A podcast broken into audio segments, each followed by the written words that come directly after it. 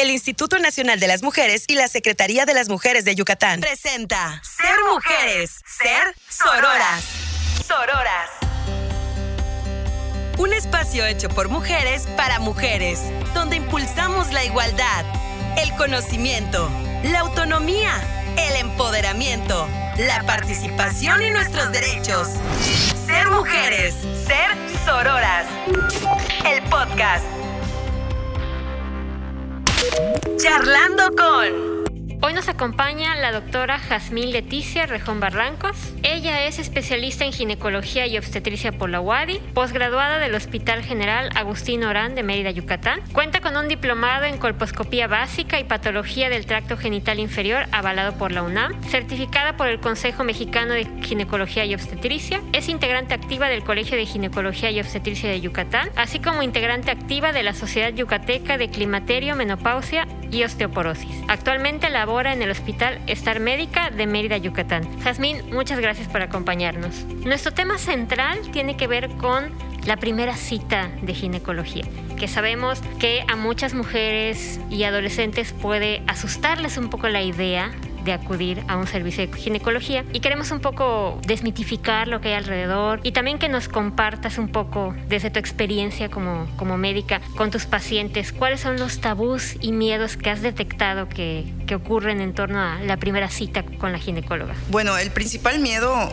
que tienen todos en su primera cita a ginecología es me va a doler, ¿no? Eh, realmente piensan que, que es doloroso, que es una, una cita que la revisión les puede lastimar. Es el principal mito. Todas llegan pensando que la primera pregunta que nos hacen es ¿duele? Entonces, bueno, nosotros tenemos que este, abordar, explicar lo que es la, exploración física, este, sensibilizarlas un poquito sobre la importancia de la revisión y pues realmente no, no, no es un dolor, es una incomodidad que y depende del umbral de dolor de cada paciente, pero en realidad solo es una molestia tolerable cuando es la exploración más que nada de genitales, de los genitales este, eh, exteriores y, y la vagina, ¿no? Que es la parte que, que más podrían tomar ellas como como dolor, ¿no? Otro, otro mito que existe es no debo ir hasta que yo tenga algo, ¿no? Es siempre ellas o sea, las mujeres somos, somos así, muchas mujeres somos, bueno, en realidad el humano es muy, muy decidioso, pero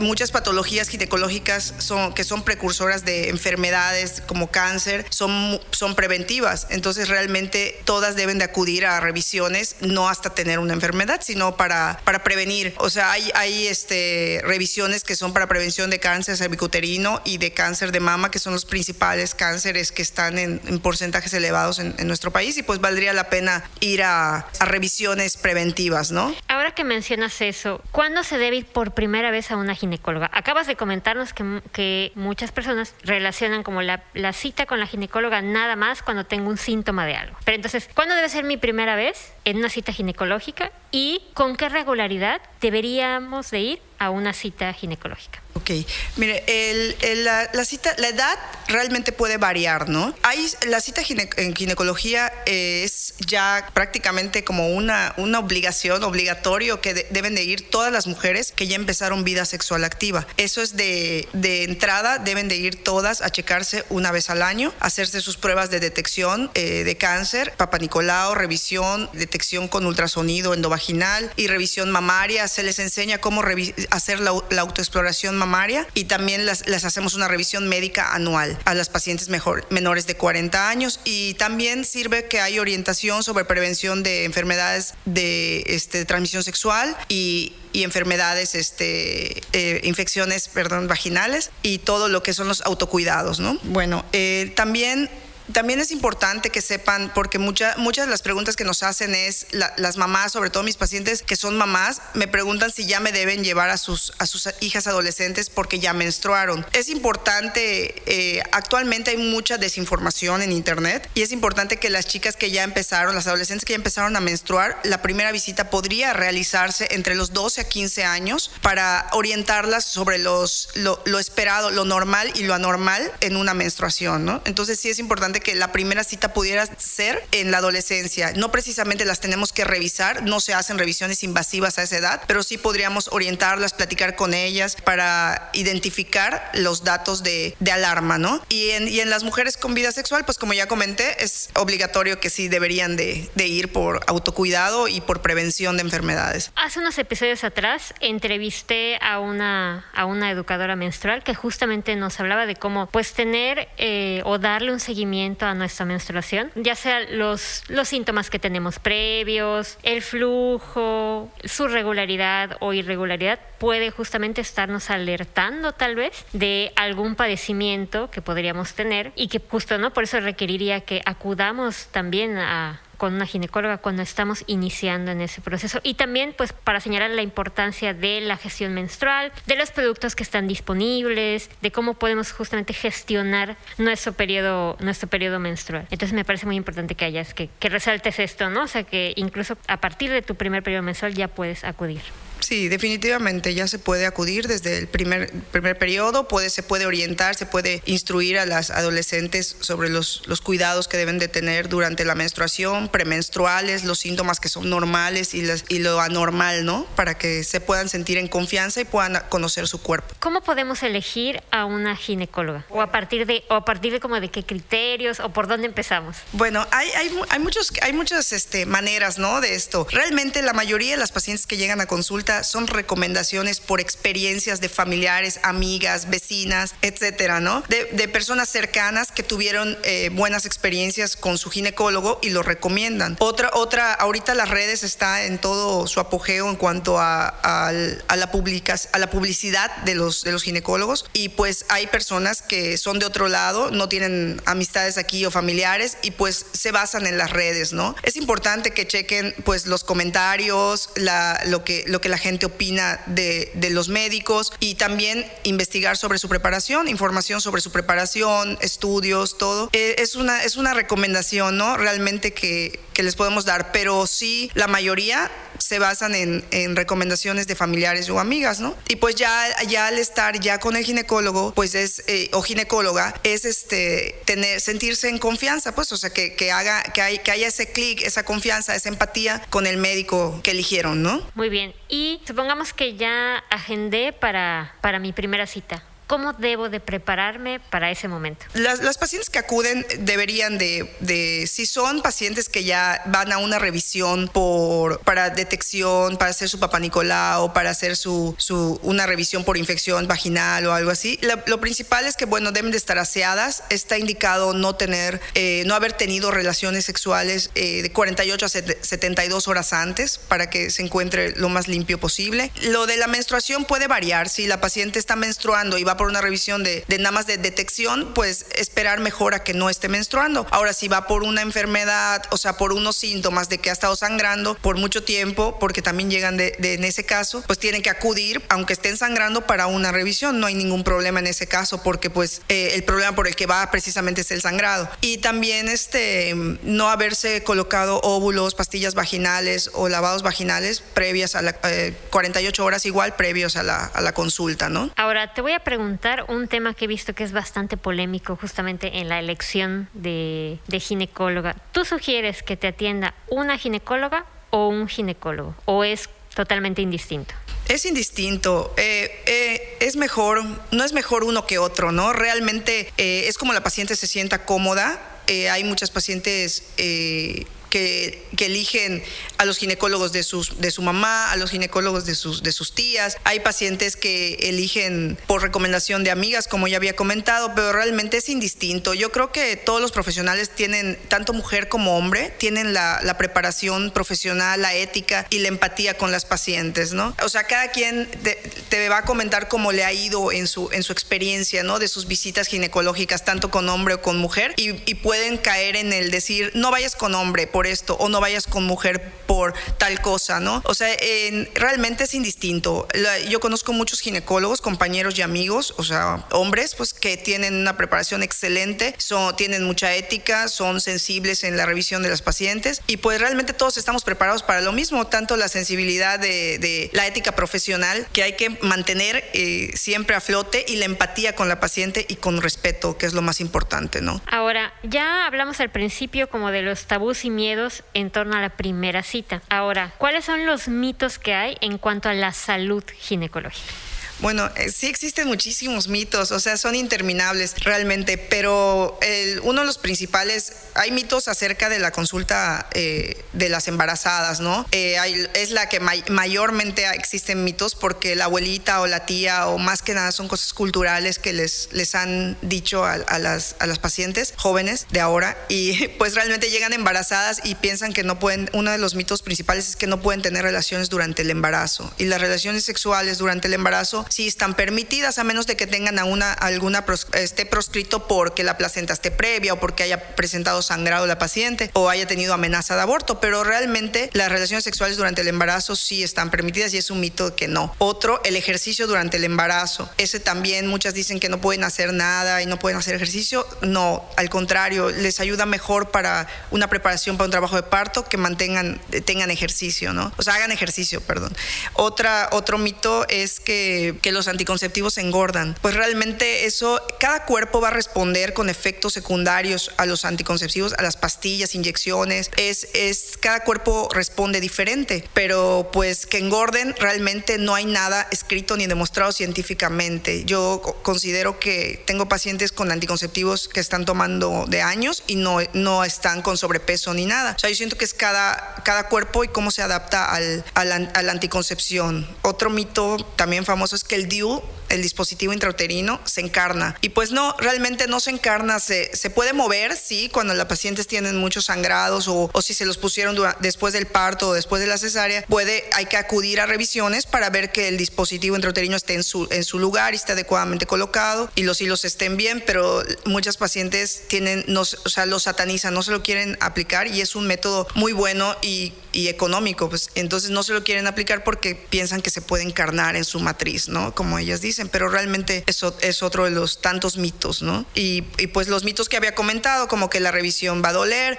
otro mito muy frecuente que tengo pacientes que no se han hecho mastografía porque duele. Y eso es súper importante que sepan que sí es molesto la mastografía, pero no es doloroso y es más, vaya, es, es una vez al año y, no, y nos va a prevenir algo que puede acabar doliendo mucho más tiempo y, más, este, y, perjudicar la calidad de vida, ¿no? Entonces, pues vale la pena hacerse el estudio, aunque moleste un poco, pero doloroso no debe ser. Ahora bien, regresando al tema de, de la primera cita, para quienes nos están escuchando y no han ido, están pensando ya en acudir a su primera cita, ¿qué ocurre en esa, en esa primera visita en ginecología? Bueno, realmente recibimos a la paciente eh, haciéndole una historia clínica completa, sus antecedentes familiares, edad, si son casadas. Hay muchas preguntas que, que, también muchas pacientes no quieren acudir por si les vamos a preguntar el número de, de parejas sexuales, el número de este, las prácticas sobre prácticas sexuales que lo tienen actualmente, aunque estemos este, en una época muy moderna, las pacientes lo tienen muy tabú, ¿no? El tipo, el, la pareja la pareja que tengan o la práctica que, que realicen, no quieren que se las pregunten, no quieren, o sea, tienen pena esa parte, ¿no? O sea, hay, hay miedo a ser juzgadas, ¿no? Y pues realmente no, se hace una historia clínica completa, sí se les pregunta todo también, pero pues tienen que sentirse en confianza porque son preguntas importantes para la revisión, para el diagnóstico y para poder este, conocernos más, ¿no? Médico y paciente. Posteriormente se le explica a la paciente todo, todo lo que se le va a hacer, o sea, la exploración, si va a ser invasiva o no, si va a ser este, la exploración vaginal, todo lo que va a sentir en cada paso, o sea, si lo que le vamos a colocar, todo se le, se le, explica al paciente y también se le, bueno, en, en este caso le realiza una exploración física vaginal donde checamos, eh, hacemos la colposcopía, el papá Nicolau, es un poco molesto, yo le voy explicando cada paso en, durante la exploración, posteriormente se realiza un ultrasonido endovaginal, que es con un transductor eh, especial que se le pone un preservativo para que la paciente esté protegida y no tenga contacto con el transductor. Y, y se, se, revisa todo, eh, útero, ovarios por dentro, y se le va explicando cada paso lo que se le hace. Y, y por último, la exploración mamaria, se le explica cómo autoexplorarse este, ellas cada mes y cómo nosotros lo, lo, lo estamos, que estamos identificando y que vamos sintiendo, ¿no? Para que ellas se sientan más en confianza. Eso es lo que se realiza en una cita de ginecología, en una paciente que te, está en edad reproductiva y tiene una, una vida sexual activa, ¿no? Y en las pacientes, perdón, que, que este que comente esto, pero es importante, las pacientes embarazadas se les, se les toma eh, peso, se les pesa, se les orienta sobre el embarazo, se, se hace una historia clínica también, vamos a, a, tomarles la presión, a hacer la revisión con el ultrasonido para ver cómo está el bebé y pues es, es básicamente esas son las dos consultas más comunes que, que, nosotros tenemos. Oye, y sobre las cosas más comunes en consulta, ¿qué es lo que has notado que, que genera más preguntas? ¿Qué es lo que más te preguntan cuando, cuando acuden a consultar contigo? Eh, las consultas más, más comunes realmente son sobre infecciones y infecciones vaginales, cómo prevenir, eh, cómo se deben de cuidar, por qué, siempre preguntan por qué se les tienen, por qué se les presentan infecciones. Entonces nosotros les hablamos ya del autocuidado, las prácticas eh, sexuales, eh, la higiene y, y sobre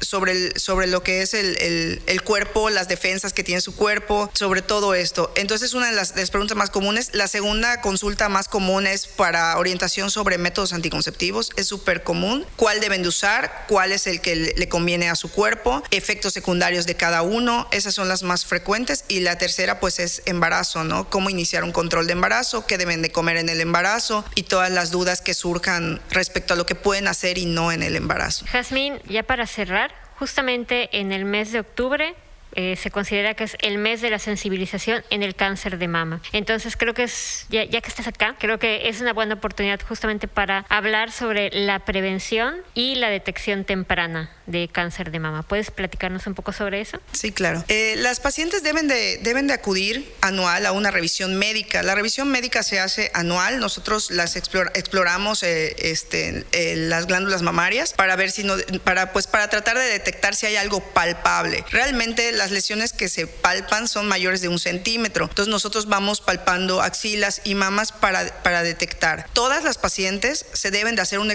autoexploración mensual, ya sea bañándose de pie frente al espejo y hay un montón de técnicas, eh, o sea, bueno, están las técnicas cómo se debe realizar en internet, hay un montón de, de, de, carteles y nosotros les explicamos en la consulta también cómo lo deben de hacer, eh, eso lo deben de hacer bañándose, puede ser frente al espejo, ir viendo que, que todo siga igual en su cuerpo, se realiza al día 10 del ciclo, tomando como día 1 el día que baja, o sea, es quitándose prácticamente la menstruación, se debe hacer la autoexploración, porque premenstrual pueden encontrar este, pues alguna inflamación, bolitas y se pueden asustar y que cuando ya la menstruación se les quita, pues ya no, ya no aparece esa bolita y a veces llegan a consultar y dicen, es que aquí estaba, pero realmente eh, en el ciclo debe ser terminando la menstruación y antes de la ovulación para que no haya una, un, un proceso inflamatorio en ese momento hormonal que nos pueda modificar la exploración. Eh, otro, otra cosa que deben de hacer todas las mujeres mayores de 40 años tienen que acudir anual a hacerse una